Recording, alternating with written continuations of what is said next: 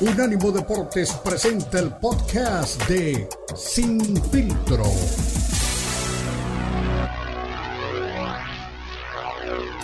Después la carrera, Checo ahí la lleva, terminó cuarto en la práctica 2 en Las Vegas, Leclerc sigue en un gran nivel, pero la nota es la alcantarilla que le den la torre al carro de Carlos Sainz. Antes, este Fernando Alonso, ¿no? Esquiva la alcantarilla más de 300 kilómetros por hora, los reflejos de un maestro del volante. ¿Qué te parece todo lo que está pasando previo a la carrera? Eh, eh, ¿Estaban listas Las Vegas? ¿No estaban listas? ¿Es una distracción? Eh, no sé, ¿qué, ¿qué piensas de todo lo que está pasando alrededor de este gran premio? Bienvenido, Luis Enrique. Gracias, mi Beto. Cristian, ¿cómo están? Bueno, yo imagino todo el, lo caótico que ha sido la planeación de un gran premio, del cual se esperaba muchas cosas y que al final están haciendo el ridículo, ¿no? aparte, a ver, yo lo califico como soberbia es una soberbia y una omisión por parte de los organizadores y de la propia Fórmula 1, que recordemos que al ser Liberty Media, la empresa que es estadounidense también, pues se le ha dado un gran valor agregado a, Estados Unidos para poder ingresar al calendario. Hay tres circuitos, el de Austin, el de Miami y ahora el de Las Vegas, que se esperaba tanto que al final, a ver, yo creo que había que eh, dividirlo, porque muchos dicen, ¿cómo es posible? Tanto espectáculo, tanto dinero eh, que invirtieron ahí y dejaron lo más importante. Habría que separarlo porque quiero entender que hay una parte de la organización del Gran Premio de Las Vegas que se enfocó a, las luces y, al show. Está bien, ¿no? Digo, ya podemos entrar ahí en debate si se están excediendo o no con toda la parafernalia, pero no olvidemos que lo más importante es la pista.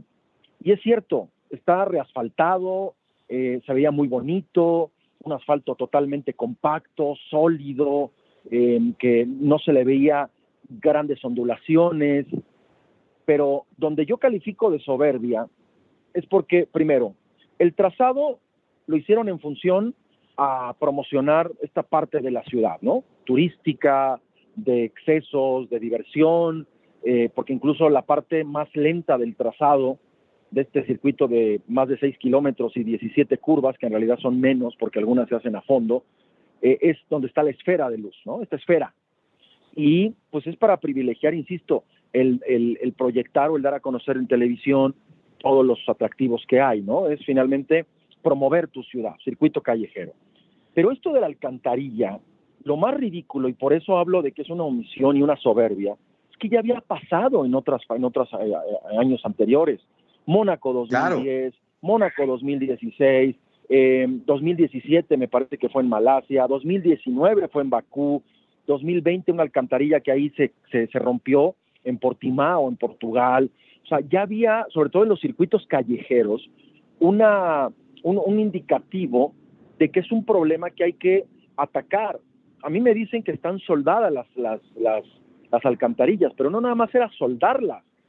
Hay una, un cuadro que los que saben de construcción y sobre todo de esto lo entenderán más. Mm, yo no quiero manejar tanto aspecto técnico para no cajetearla a Beto, pero hay un, hay un cuadro que rodea generalmente a las alcantarillas y esa parte tiene que tener mucho más reforzamiento, al igual que la alcantarilla, para evitar que sean succionadas, porque no están pasando coches normales, son coches de Fórmula 1 que van pegado al piso a 10 milímetros y que circulan a 350 kilómetros por hora. Y los coches, este tipo de coches son unas aspiradoras que todo lo van jalando y lo van moviendo. Y lo que ocurrió anoche es realmente un golpe durísimo para la organización, para Liberty Media. Y si fuera, yo te pongo un ejemplo, si fuera el Gran Premio de México ya estuvimos hablando de que hubiera una sanción. Aquí no sé si va a pasar algo, pero el año pasado los, los comisarios, los responsables de la Fórmula 1, se supone que hacen un viaje para ver las condiciones en cómo va siendo asfaltada la, pista. Aquí un tema es que no vieron hot laps antes. Hay circuitos en donde hay categorías que corren antes de la Fórmula 1 y pues ahí te hubieras dado cuenta, ¿no? O sea, estaba, lo, tenían como entre algodones todo el trazado para que cuando llegara este fin de semana estuviera intacto. Pues el problema es que estaba intacto, ¿no? Y que no se dieron cuenta de la problemática por una, insisto, soberbia marcada que hay en la organización del Gran Premio de Las Vegas. Sí, de acuerdo. Y como bien dices, ha pasado varias veces. Eh, es un déjà vu, ¿no? Del Gran Premio de, de, Azerbaiyán del 2019. Ahí le pasó a George Russell, te acordarás. le pasó a, Juan Pablo Montoya en China en el 2005, entonces e, es, de repente complicado, ¿no? Pero aquí es empezar de cero y como tú dices, yo comparto, a lo mejor se les fue, se, enfocaron más en el show que, en el resto. Ahora, yéndonos al tema de, la carrera, ya escuché a Checo Pérez hace un rato, dijo que es una pista muy difícil. Charles Leclerc este, eh, pues sigue dominando, pero también hizo comentarios al respecto. Max Verstappen, creo que es el nuevo Luis Hamilton, ya es que se queja de todo y dice que es un horror que él ha corrido en las mejores pistas. ¿Tú crees que sí sea un factor para que alguien nos sorprenda, para que no los grandes eh, contendientes al podio estén ahí? Las condiciones de, la carrera también es otro tema, porque para privilegiar el espectáculo fin de semana, ya sabes, ¿no? Este sábado justo, eh, Las Vegas decide correrlo así, en un horario que les beneficia a ellos, porque eh, es un horario que incluso raya en los horarios asiáticos, ¿no? Tipo Singapur, tipo Japón, eh, en Europa llega a las 7 de la mañana, o sea, mediáticamente es mi premio y yo lo hago. Y tampoco se pusieron a pensar en la temperatura. Este fin de semana, hoy por ejemplo, está previsto que haya lluvia. El miércoles en el gran evento que hubo en el opening también eh, lloviznó. La temperatura de pista o ambiental más bien es de 30 12 grados. La de la pista yo creo que va a estar por ahí de los 20. Es muy frío y va a ser un patinadero porque la ventana de temperatura de los neumáticos está entre 90 y 100 grados. Entonces, es un factor que los pilotos van a tomar en cuenta. Yo creo que Verstappen es otra vez el favorito, ¿no? Para, para llevarse el, el, gran premio. Y pues por lo frío de la pista y demás habrá que ver la cuestión de la degradación de los neumáticos, pero sobre todo va a ser una pista en la que van a tener que estar muy concentrados en saber mantener la ventana justamente de temperatura de llantas por la cuestión del clima. Eh, Checo lo que tiene que hacer es terminar la carrera, de preferencia por arriba de Hamilton, para tratar de definirlo todo ya, o al menos cerca de definirlo, pero va a ser un circuito muy, muy, muy complicado. O sea, yo siento que va, pueden haber un par de, patinones que puede condicionar. ¿eh? Sí, sí, sí. Y, cambia gran parte de los componentes, ¿no? Este, la gente ahora con de los monoplazas, eh, este incidente, eh, la penalización de 10 puestos en la parrilla eh, por montar una, una batería nueva. que, es una estupidez, que es una estupidez, perdón, es una estupidez, porque si te dañaron a ti, en el caso de Ferrari de Sainz, tu coche por un problema de alcantarilla y vas a cambiar todo esto, no debería haber penalización. O sea, la neta, digo, esto le beneficia a Checo y a unos más porque Sainz está ahí, pero a mí se me hace ridículo también. Sí, no, no, terrible, terrible. Ahí el, gran este, pagano de todo esto es este Carlos Sainz, que, que sí, lamentablemente, pues lo, penalizan. Yo también estoy de acuerdo contigo, no, no, no, no entiendo la situación, pero bueno, eh, será una buena carrera. Eh, esperamos, obviamente, pues, todos que Checo esté en el podio, ¿no? Tú dices, a lo mejor hay que ser conservador y no arriesgar como en México, pero sí sería bueno este, para la gente que hay muchos latinos que están ahí alrededor de, este Gran Premio y que lo quieren ver, y ya viste la sensación que causó en el Gran Premio de las Américas, en Miami, la gente quiere ver a, Checo en el podio. Ojalá, ¿no? Sería el panorama ideal, aunque insisto, tiene que pensar en el campeonato, en la función del campeonato, para que no ocurra el sobreapasionamiento aquí en el Autódromo Hermano Rodríguez. Eh, va a ser una, es que, insisto, es, inédita las situaciones de la pista, entonces habrá que ver si no ocurre algo. Eh, junta de pilotos ya hubo también el día de hoy. Eh, se evalúan muchas cosas respecto a la exigencia de que las alcantarillas estén bien y que no haya otro problema, porque hubo un desprendimiento también de concreto, que eso es lo que más preocupa. Y ojalá, ojalá y podamos hablar el lunes que pues eh, fue un gran premio que transitó dentro de todo en lo normal, y que no fue factor la para determinar a un ganador o, o, determinar el subcampeonato de Checo, ¿no? Eso es lo que, lo que más podemos eh, esperar después del ridiculazo que vimos anoche.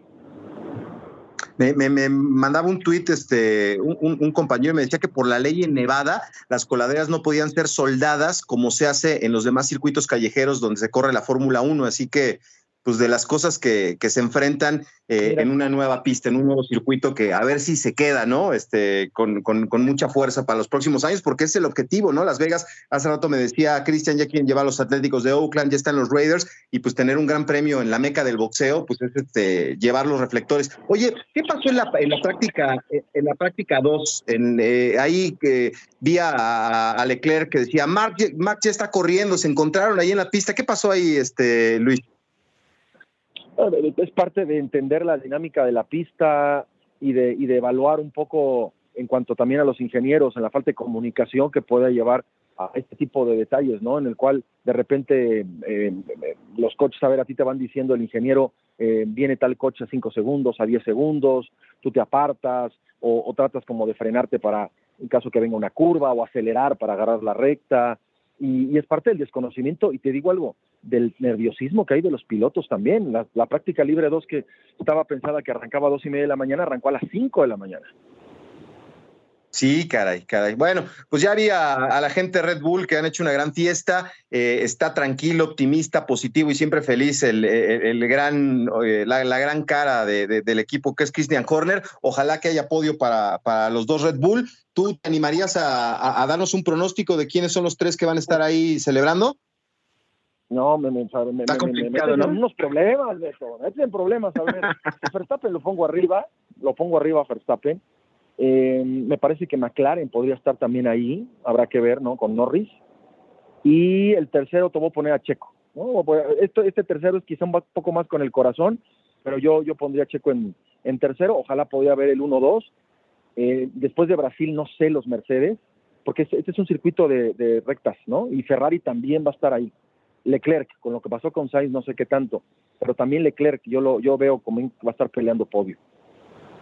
De acuerdo. Bueno, pues a ver si ponen alcantarillas no soldadas ahí en el simulador para las próximas este, ediciones de la carrera. Luis Enrique, que disfrutes el fin de semana y la carrera. Las malditas tortugas ninjas están metiéndose en las coladeras, Beto. Pues todo el mundo quiere ver, ahí ya vi las celebridades, los artistas, la gente de la NFL, de la NBA, nadie se quiere perder este gran evento allá en una de las ciudades más este, llamativas de los Estados Unidos. Fuerte abrazo, Luis Enrique. Abrazo, mi Beto, abrazo, Cristian, cuídense. Venga, pues vámonos a la pausa. Ahí está todo el detalle de la Fórmula 1 con Luis Enrique Alfonso, aquí en Sin Filtro. La pausa y estamos de vuelta.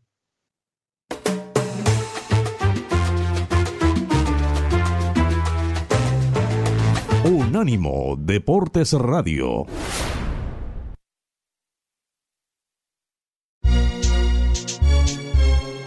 Unánimo Deportes.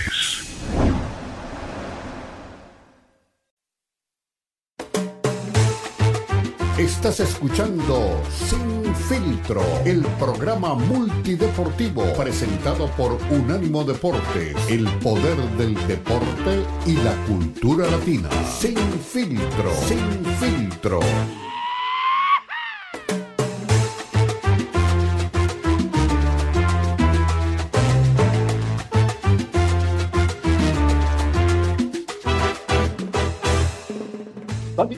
Recuerden, ánimo deporte, mejor de la cultura y deporte. Escuchamos ahí a Luis Enrique Alfonso dándonos la infección completa de lo que es el Gran Premio de Fórmula 1 en Las Vegas, donde hubo un pequeño percance. Ya también aclaraba el señor eh, Beto Pérez Landa, que aparte de ser profesor de geografía, también trabaja en la ciudad con el consejo y nos explica que no se pueden soldar las alcantarillas como en otras ciudades, por eso pues es un tema con el que tienen que lidiar los pilotos. La gente también opina en redes sociales, dice René Zamudio, el que sí le sabe, no le digas que no le sabe, nieto, sí le sabe mucho. Zamudio, y saludos, mis chapines, dice Cristian, las veces que fui a Las Vegas fue en el verano, pero nunca en estas fechas. 50 grados es frío, aquí en el área de la bahía baja hasta los 35 y beautiful. Mi Cris, el veto más responsabilidad, profesionalismo y respeto para tu trabajo. Sí, te digo que me respeta mucho este chico, pero ni modo, es amigo del, del productor y tengo que aguantarlo. Dime, Beto.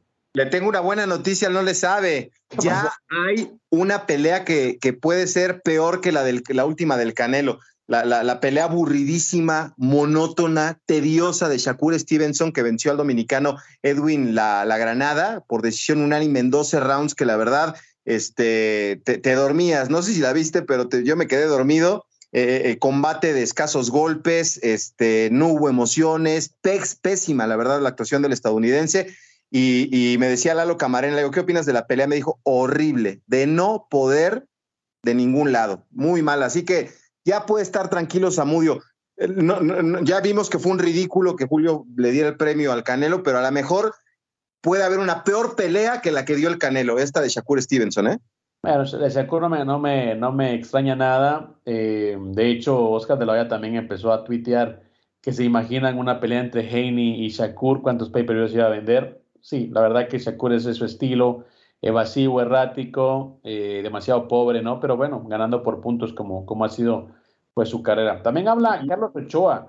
Dice, señores, recuerdos de ídolos. Yo estaba por cumplir siete años de edad y tengo muy presente el grito y salto que dio mi papá cuando Sal Sánchez noqueó a Suma Nelson. Al igual les puedo decir con más conciencia de Chávez a Macho Camacho, Taylor, etcétera. Bueno, también la gente tiene pues una memoria muy selectiva, una memoria pues de grandes momentos del boxeo y es por eso que en esta época en la que carecen las, las, figuras o, escasean las figuras, mejor dicho, pues bueno, es, siempre un momento para recordar a los grandes ídolos del boxeo. Mi Beto, antes de que siga satizándole a mi amigo Samudio, eh, Guillermo Brito es un matchmaker mexicano que pues, participa en algunas promociones en territorio latinoamericano y él nos da un punto de vista acerca de si realmente Benavides enfrentará a Canelo o Canelo buscará otra opción. Y bueno, eh, Brito nos da pues un input diferente, dice que incluso hay un mexicano que podría ser realmente el rival de Canelo en este 2024. Escuchemos a quién dice Brito que podría enfrentar Saúl Álvarez en este año entrante. Que es el mandón del boxeo el que define que nos da mucho orgullo que un mexicano sea la máxima figura de nivel mundial e internacional, pues obviamente Munguía es el único mexicano dentro de los que pudiera aspirar a la elite de enfrentar al Canelo. Canelo va a decidir contra quién pelea. Munguía es una opción, definitivo. Ahí está la, la posibilidad, pero la gente de Canelo y la gente que lo dirige son los que deciden con quién pelean y probablemente volteen a ver a Jaime para, para alguna eventual pelea. ¿Alguna plática, acercamiento que haya habido? Por... Concreto no, realmente concreto todavía no, pero sí hay interés, yo siento que sí hay interés por parte de ellos en un momento dado. Bueno, usted lo escuchó. No es Benavides como pide eh, Chávez, sino hay por ahí, yo siempre digo, cuando el río suena es porque piedras trae, y claro está, eh, ya sabes, ¿no? La gente pan y circo, ¿no? Y Canelo puede salir a decir, no, pues quiero, como no quiere que pelee con mexicanos, pues ahí está Munguía, con él voy a enfrentarme. Bueno, ya sabes. Pero bueno, tú tienes otros, otros, otros eh, temas también importantes acerca del tema, eh, Beto. Sí, fíjate que ahora que hablaba del recuerdo, eh, este Carlitos Ochoa nos mandó una pieza, Eduardo Camarena, que como sabemos es una de las voces más autorizadas en nuestro país para, para hablar de boxeo y de historia de boxeo y nos compartía que solamente se realizaron dos funciones de boxeo profesional en la cancha del Estadio Azteca en 1967 y en 1993. Vicente Saldívar y Julio César Chávez fueron los protagonistas de esas históricas carteleras y aquí tenemos una pieza que nos manda Eduardo Camarena. En 1967, Vicente Saldívar conservó su campeonato mundial de peso pluma con knockout en 12 rounds ante el galés Howard Winston, ante más de 40 mil espectadores en el Coloso de Santa Úrsula. El zurdo de oro abrumó a su adversario con su impresionante combatividad y ritmo de pelea. Esa noche, Chucho Castillo noqueó en 7 rounds al colombiano Bernardo Caraballo. Rubén Olivares noqueó en dos episodios al japonés Pushiwa Kamaru Harada y Manuel Pulgarcito Ramos ganó por decisión en 10 rounds al norteamericano Ernie Terrell. El 20 de febrero de 1993 se realizó la función pócar de Aces en el Estadio Azteca. Julio César Chávez noqueó en cinco rounds al norteamericano Greg Haugen con paliza de por medio.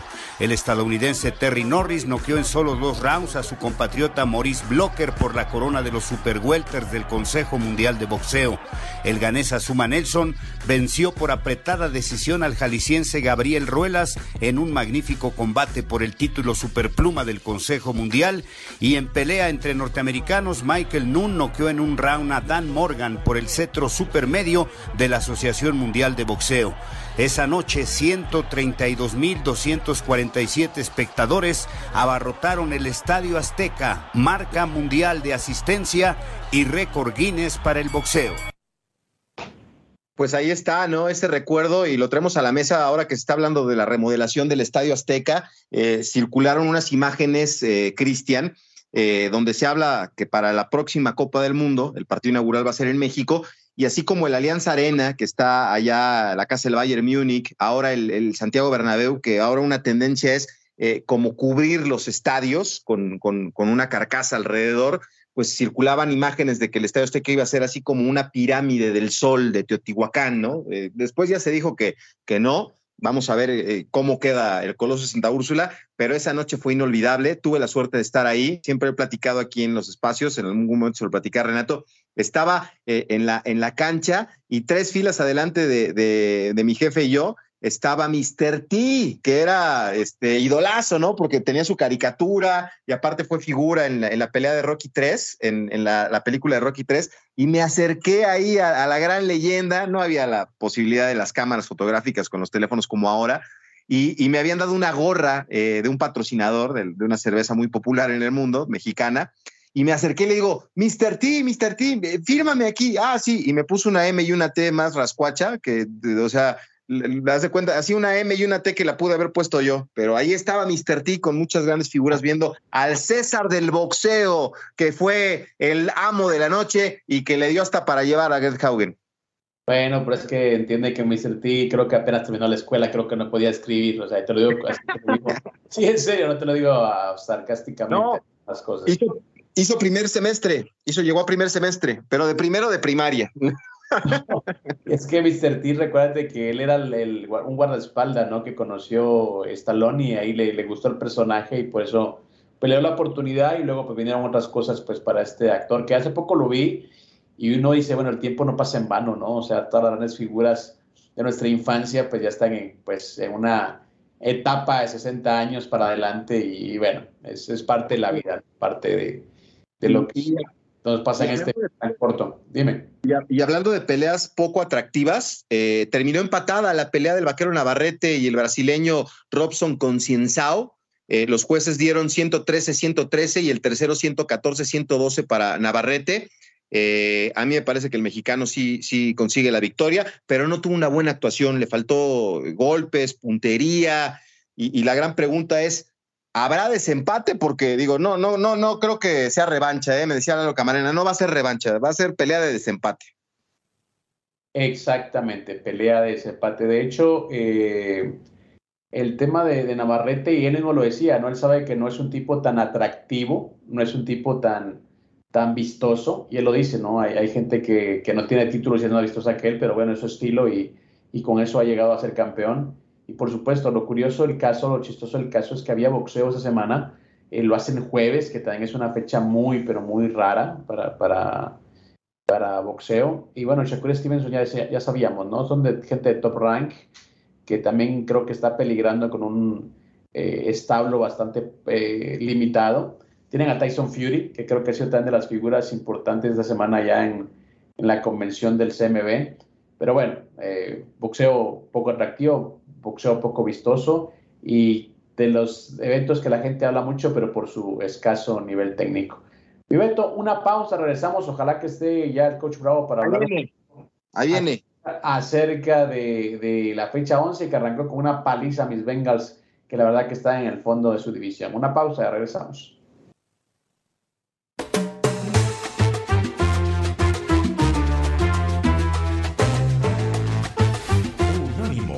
Deportes Radio.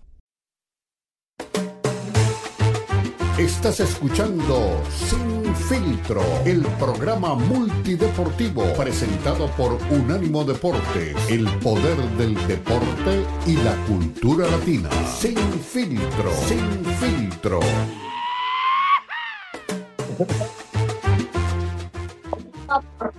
Somos Unánimo Deporte somos lo mejor de la cultura y el deporte y estamos en todas partes. Estamos en la Fórmula 1, estamos en el boxeo, estamos en Uzbekistán y ahora también estamos en los emparrillados de la NFL. Arrancó fecha 11, perdieron mis Bengals y perdieron feo, perdieron a Joe Burrow también por lesión en ese partido. Se lesionó ahora la muñeca derecha luego de un choque contra un defensivo de Baltimore. Pero bueno, alguien que sabe de esto y de todos los detalles importantes de la NFL es el coach Ricardo Bravo. Mi coach, ¿cómo estás?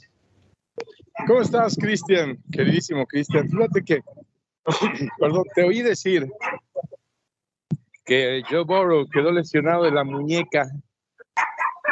Fíjate que te tengo una buena y una mala. Échale, La buena, eh, la buena es que no es, solo es una lesión de muñeca. Este, la mala es que es una lesión mucho más profunda. Ayer que vi el partido, vi la mecánica de la lesión. Hay un golpe antes, hay uno o dos golpes o dos jugadas antes que lo golpean y veo que le pegan en el codo. Se pega en el codo con otro, con la protección de un jugador de la línea en la parte interna del codo. Eso genera otra lesión, una lesión más grave porque la velocidad y el golpe fue bastante severo. Entonces, yo vi lo que, o sea, la, mecánica de la lesión, la mecánica de cómo se lastima es precisamente que choca el cóndilo interno con la protección de este jugador. ¿Qué pasa? Que se pinza el nervio, el nervio que va entre el, el cúbito y el radio, y entonces no puedes pinzar, no puedes hacer el movimiento de pinzamiento, no puedes doblar la muñeca, no puedes hacer nada porque ese nervio enerva los músculos del brazo y del antebrazo. Entonces es muy eh, grave, eso es una neuropatía. Lo que tiene Joe Burrow es una neuropatía, o sea, se le inflamó el nervio y por eso no podía lanzar después. De hecho, no sale con ningún apósito, no le pone ninguna, ningún vendaje ni nada, porque el nervio inflamado no, no requiere de, ningún vendaje, realmente no, no hay vendaje que le, que le pueda ayudar, entonces es un poco más grave de lo que creíamos, aunque esa lesión cura con terapia y con mucha vitamina B, este, porque ayuda al sistema nervioso central y es justamente una lesión que proviene de ese tipo de, de mecanismos, o más bien de sistemas. Entonces, Joy Burrow va a estar bien. En la próxima semana seguramente va a estar bien. Le van a poner todos los implementos habidos y por haber para que se pueda curar de esa neuropatía que le quedó ahí. Y sí, perdieron los Bengals, es una lástima, pero con Joe Burrow completo no vuelven a perder. Oye, Ricardo, pero acuérdate que la NFL es la mejor liga del mundo y hay videos en donde se ve que Joe Burrow llega al estadio con un aparato ortopédico este, en la muñeca derecha, ¿no? Eh, es cuando va bajando del autobús. O sea, aquí se le puede venir una tormenta a la NFL, porque si Burrow llegó lesionado al juego y alguien lo ocultó, tú sabes que eso es muy fácil, eh, esa cadena de mando es muy fácil de, investigar. y los Bengals se pueden arriesgar una multa. Eh, a, a, perder selecciones del draft por no reportarlo. O sea, alguien puede perder su chamba, ¿eh, Ricardo? Fíjate que tienes toda la razón. ¿Alguna vez Tom Brady llegó con la idea de pues, demostrar que estaba lesionado de un pie y bajó del avión con una bota de esas ortopédicas. Entonces dijeron, ah, viene lastimado Tom Brady. Y no, se estaba haciendo el chistoso. Y entonces este, la NFL dijeron, oigan, no hagan eso porque ustedes tienen que, que demostrar que, que hay jugadores lesionados. Y si no dicen, y si no dicen que están lesionados, pues eso, eso se ganan una multa. Entonces, precisamente por eso eh, no podría estar fingiendo Joe Burrow. Si está fingiendo o no demostró que, o sea, o no, no dio a conocer que tiene una lesión, o, sea, preexistente ahí para el partido, sí, claro que se van a llevar una multa y eventualmente hasta una suspensión de Joe Burrow, ¿eh? Sí. Eso yo no lo sabía. Bueno, y, es un tema, como dicen, no menor, ¿no? Porque al final de cuentas termina saliendo del juego por esa razón. Al final de cuentas, pues bueno, también eh, los Bengals como que van de una de de arena, veremos como dice si puede recuperarse a la brevedad Burro. Pero bueno, hay, otros partidos también en esta fecha 11, eh, mi coach, que llama la atención, el de Steelers contra los Browns, que creo que es eh, otro partido que también define mucho esta división, que tiene a los Bengals en el último lugar y a los Cuervos de Baltimore pues, liderando el mismo. El equipo que más me ha agradado esta temporada, los Leones de Detroit, van contra Chicago en un partido en el que asumimos tiene pues obviamente todas las de ganar. Eh, los Raiders van contra los Delfines de Miami que tienen creo que 13 puntos de ventaja en las apuestas, si no es que más. Es un partido muy disparejo en cuanto al tema de las apuestas. Y bueno, también eh, luego de perder contra los Broncos, los Bills van contra los Jets, otro partido también eh, muy apretado. Pero el lunes, el lunes mi coach, ese, ese partido creo que eclipsa la jornada. Repetición del último Super Bowl, Filadelfia contra los jefes de Kansas City. Ese va a ser un partidazo estos dos corebacks están que vuelan para, para tener récords y para romperlos y para seguir rompiendo. Ya Patrick Mahomes se puede convertir en uno de los mejores pasadores. Si logra 300 yardas eh, y otros tantos eh, pases de touchdown, se puede convertir en uno de los grandes pasadores que en poco tiempo haya logrado, ya sabes, eh, quién sabe cuántas mil yardas, 24 mil yardas o algo por el estilo y ahí están los números. También eh, Jalen Hurts también podría cumplir un récord como jugador joven, jugador novato, talento joven de la NFL. Hay muchos partidos que por eso valen la pena verlos, o sea, hay muchos récords y muchos eh, milestones que pueden cumplirse en esta semana. Ese partido va a estar buenísimo, la repetición del Super Bowl. Nunca gana el, el ganador del Super Bowl el siguiente partido, así que este lo van a ganar las Águilas de Filadelfia y le van a poner una buena tunda al equipo de los Kansas City Chiefs.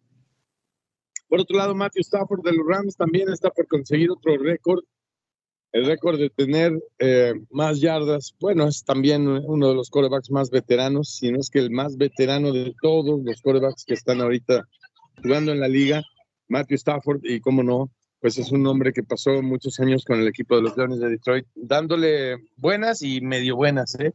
nunca muy buenas al equipo de, de, de los Leones. Viene con el equipo de los Rams y cambia toda la cosa. Eso, eh, el partido de, el cual otro dijiste? Dallas Cowboys. No, los Broncos de Denver. Ahí la llevan los Broncos de Denver.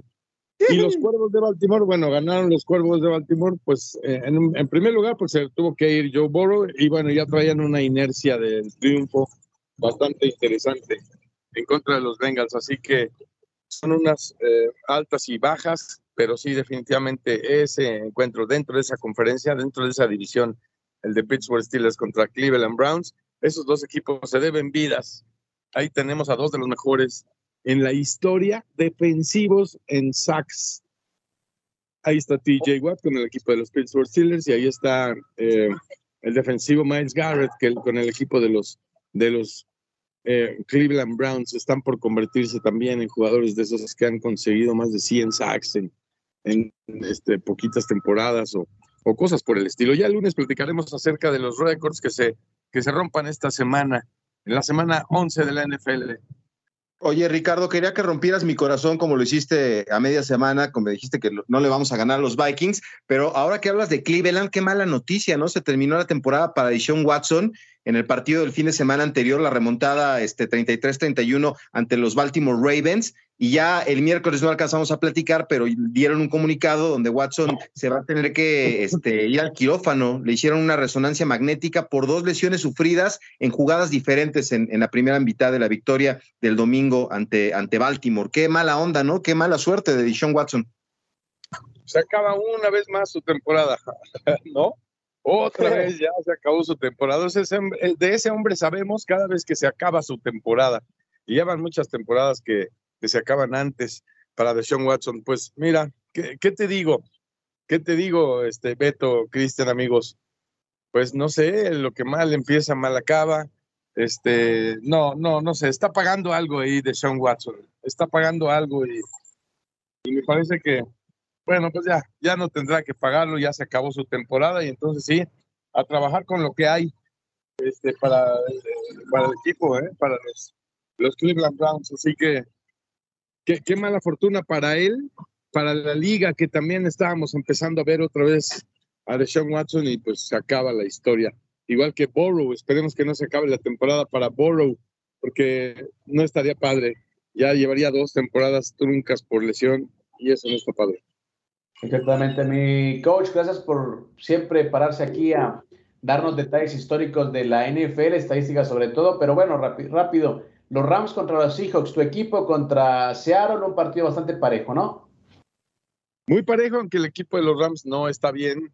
Es el equipo eh, que todo el mundo está agarrando como banquito dentro de esa división del oeste en la conferencia nacional, porque ahí están los San Francisco 49ers. Bueno, hasta Arizona creo que les voy a agarrar de banquito. Y Seattle, que se conocen bien y se odian perfectamente. Entonces, Seattle quiere, quiere recomponer el camino y me parece que lo va a hacer con un equipo de los Rams que está súper diezmado, muchos lesionados, el mismo Matthew Stafford está lesionado, entonces creo que no, no va a cerrar bien la temporada el conjunto de los Rams. Perfecto, mi coach, un abrazo. Un abrazo para todos. Recuerden, hacemos contacto conmigo en arroba tirus bravo en las redes sociales, en el X o Twitter, como se llamaba antes. Un abrazo. Un abrazo, recuerde Ricardo Bravo, en Tirus Bravo está en Twitter, para la gente que quiere saber un poquito más de NFL, que quiere saber un poquito más del fútbol americano y que quiere obviamente saber un poquito más del deporte y de la vida, ahí está el coach Ricardo Bravo dándonos mucho conocimiento. Señores, una pausa, regresamos para rematar una edición más de Sin Filtro.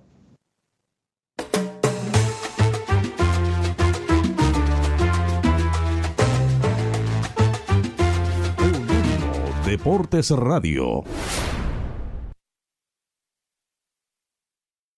Síguenos en Facebook, Unánimo Deportes. Estás escuchando Sin Filtro, el programa multideportivo presentado por Unánimo Deportes, el poder del deporte y la cultura latina. Sin Filtro, Sin Filtro.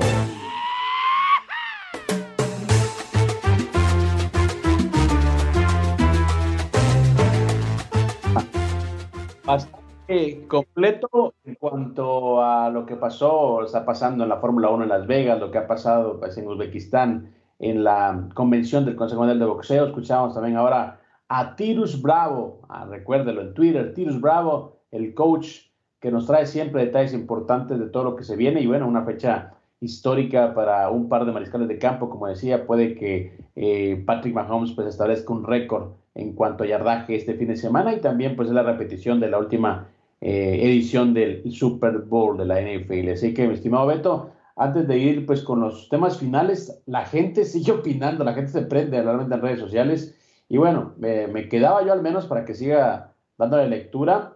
Eh, cuando Carlos Ochoa nos mencionaba, ¿no? Siete años tenía él cuando eh, vio que su papá celebraba la victoria de Sal Sánchez contra Azuma Nelson. Así que ya pasó un, ratito desde entonces.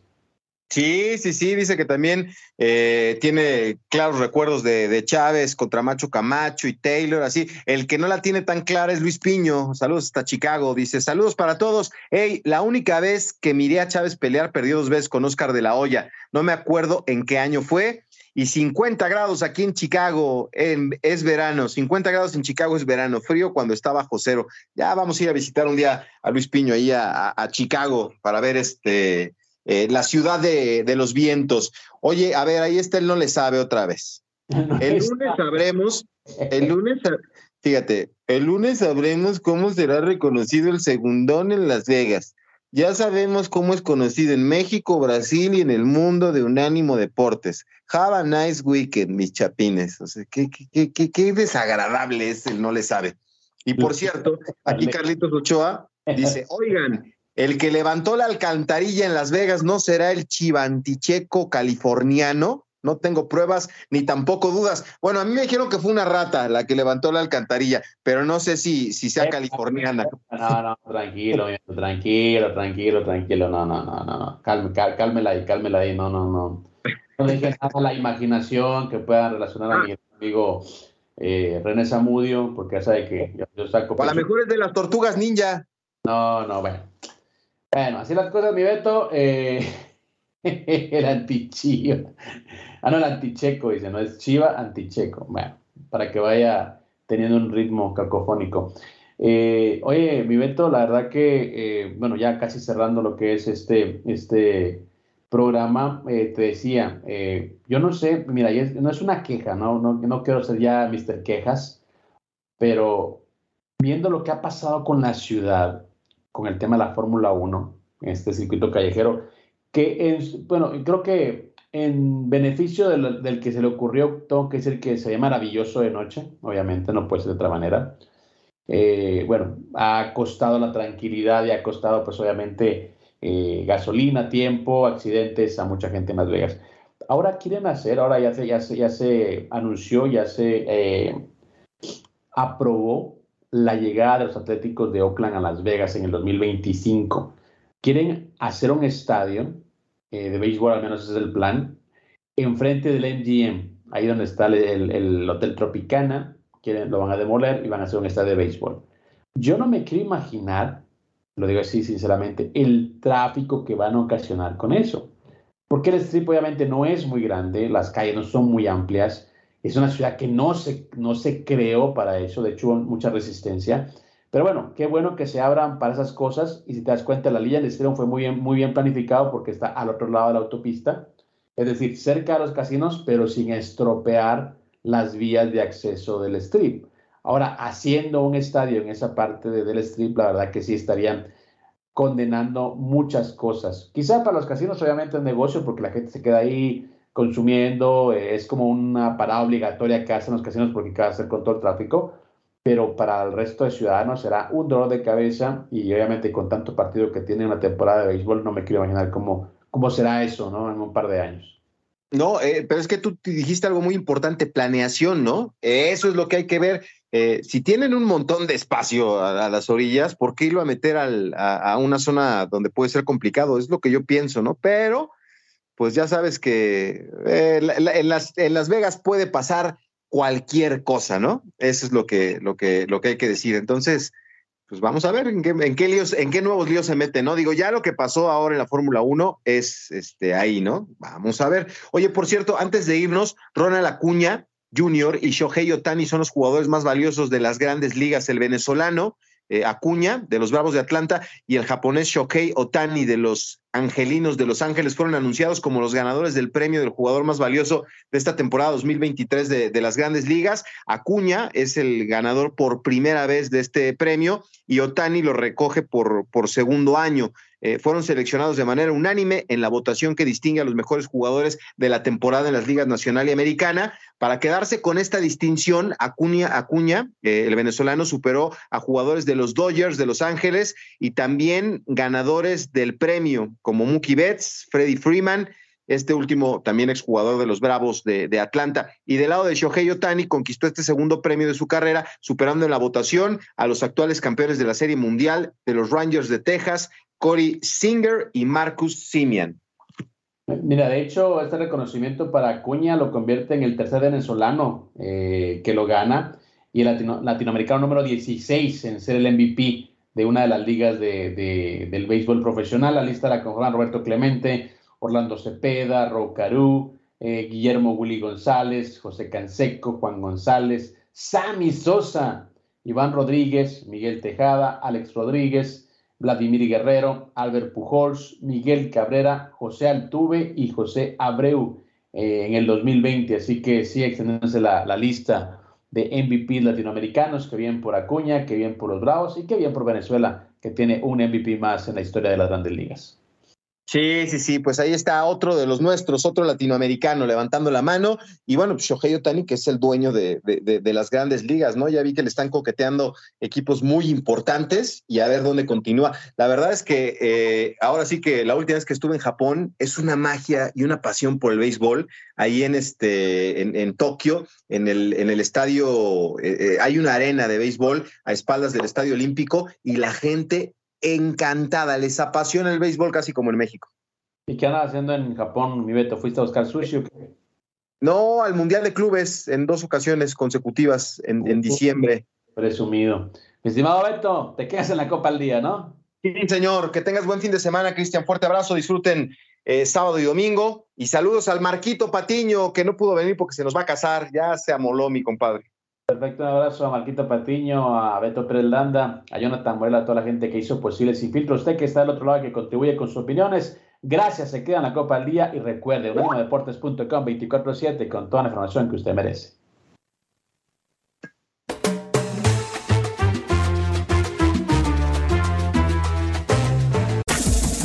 Este fue el podcast de Sin Filtro, una producción de Unánimo Deportes.